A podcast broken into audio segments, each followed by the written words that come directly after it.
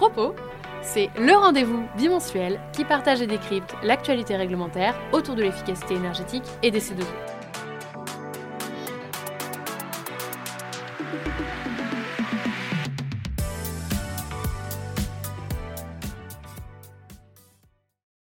Bonjour à tous et toutes.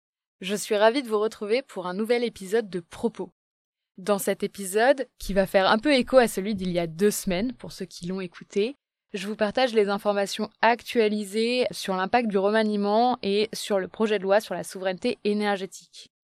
Je vous partagerai aussi plusieurs actualités à l'échelle européenne et française qui sont en lien avec l'efficacité énergétique et les économies d'eau. Focus remaniement. Nous vous en parlions il y a deux semaines, l'énergie va être rattachée en partie à Bercy. Depuis, les décrets d'attribution ont été publiés et donc on peut vous en dire un peu plus. Voilà ce que nous en retenons. Christophe Béchu conserve la co-tutelle de la DGEC, donc la Direction Générale Énergie Climat, en lien avec ses compétences sur la qualité de l'air et la réglementation technique des véhicules.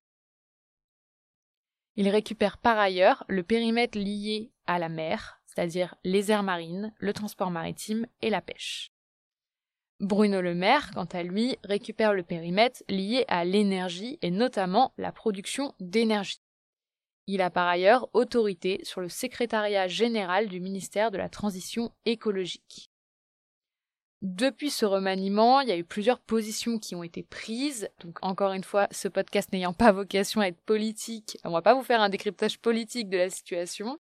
Euh, néanmoins, ce qu'on peut noter, c'est les différentes prises de parole de Bruno Le Maire, qui s'est exprimé sur le sujet, notamment lors d'une séance publique au Sénat sur le sujet de l'énergie. Il y a évoqué le fait que l'énergie était pour lui le grand défi économique du XXIe siècle. La sobriété et l'efficacité énergétique sont selon lui le troisième pilier, et il a insisté sur le besoin de réduire le gaspillage énergétique et sur les opportunités en lien avec la récupération de chaleur fatale dans les usines. Donc si le sujet de la récupération de chaleur vous intéresse, nous vous mettrons dans les ressources de l'épisode le lien vers la série d'épisodes consacrés à ce sujet sur notre autre chaîne Préparons demain, avec notamment un épisode sur la récupération de chaleur sur groupe froid. Grand angle.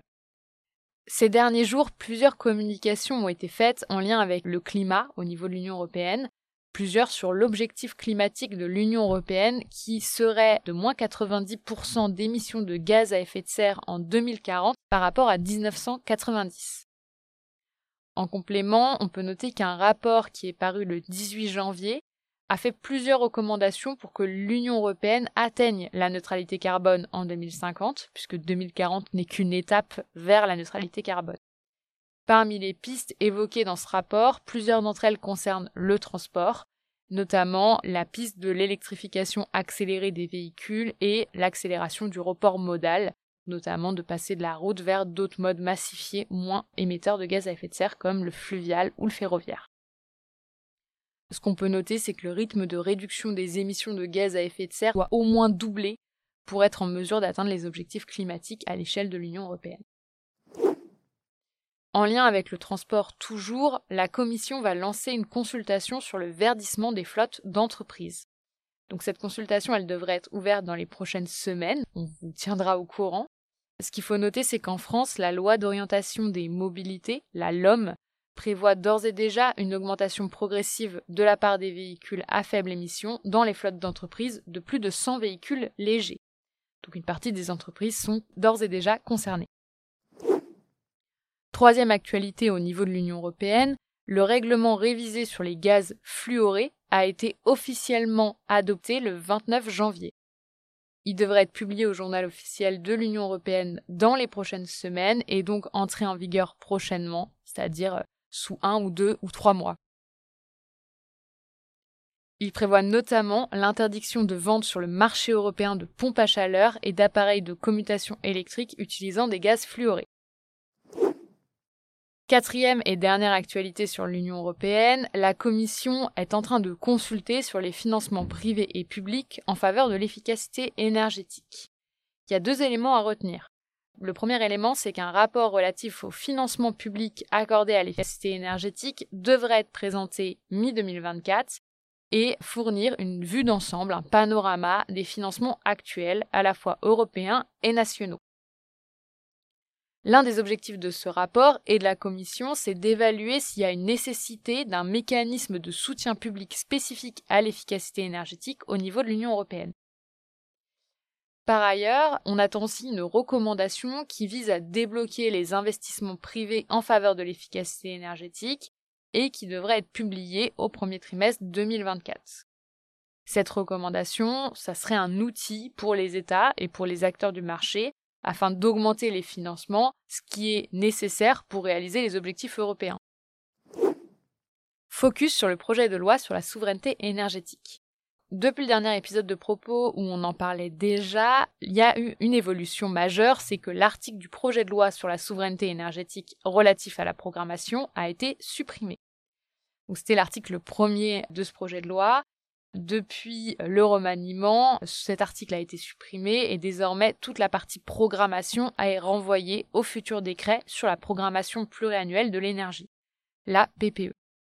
L'objectif affiché, c'est de prendre plus de temps pour les consultations, d'en mener de nouvelles et de faire en sorte que la programmation soit euh, vraiment vue avec l'ensemble des acteurs concernés. Ce qu'on peut noter, c'est qu'il y a des voix qui se sont élevées contre ce retrait du texte et euh, qui questionnent le fait de l'enlever. Euh, c'est notamment le cas de la Commission des affaires économiques du Sénat et du Conseil national de la transition écologique. Autre actualité. la première, c'est que la consultation sur le projet de loi relatif aux copropriétés dégradées a été ouverte. Pour ceux qui ont l'habitude d'écouter ce podcast, on avait déjà parlé de ce projet de loi et de son objectif. Là, la consultation qui a été ouverte, elle s'adresse principalement aux élus, donc aux élus des collectivités, qui ont jusqu'au 7 février pour y répondre, pour permettre ensuite à la Commission des affaires économiques du Sénat d'en prendre connaissance avant l'examen en commission du projet de loi, qui est prévu le 14 février. Deuxième actualité, l'Agence nationale de l'habitat, l'ANA, a publié son bilan le 24 janvier. Les chiffres font apparaître un recul de 15% du nombre de logements rénovés. On savait euh, que cette tendance était à la baisse. Là, on a une confirmation avec les chiffres. Ces chiffres, ils amènent à se poser la question de comment atteindre les objectifs annuels fixés par le gouvernement et comment atteindre l'objectif de croissance qui est fixé pour 2024. Avec notamment la réforme des aides à la rénovation énergétique qui fait que l'ANA euh, monte en puissance sur certaines aides, notamment les aides pour la rénovation d'ampleur. Ce qu'on peut noter de positif par contre, c'est que la dynamique, elle est en hausse sur le segment des copropriétés, avec plus de 51 000 logements rénovés en 2023 contre un peu plus de 40 000 en 2022. Sur ce sujet, le gouvernement a annoncé qu'un comité de suivi de la rénovation énergétique allait être mis en place pour suivre la dynamique.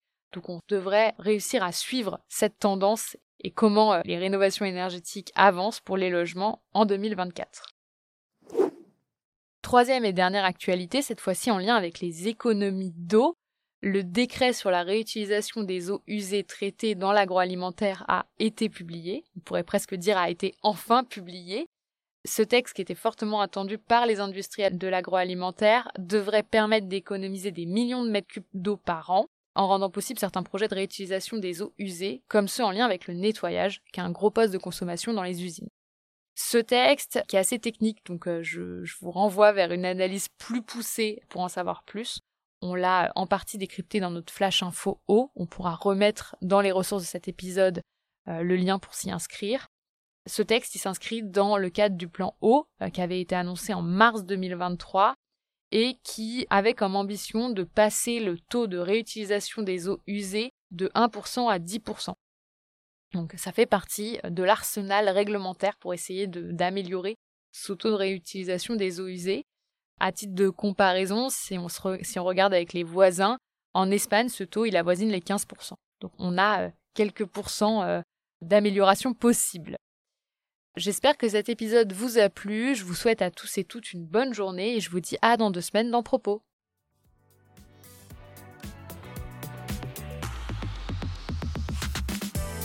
Pour ne manquer aucun épisode, abonnez-vous. Et pour retrouver toutes les informations en temps réel, rendez-vous sur LinkedIn ou sur notre site internet www.certinergie.com.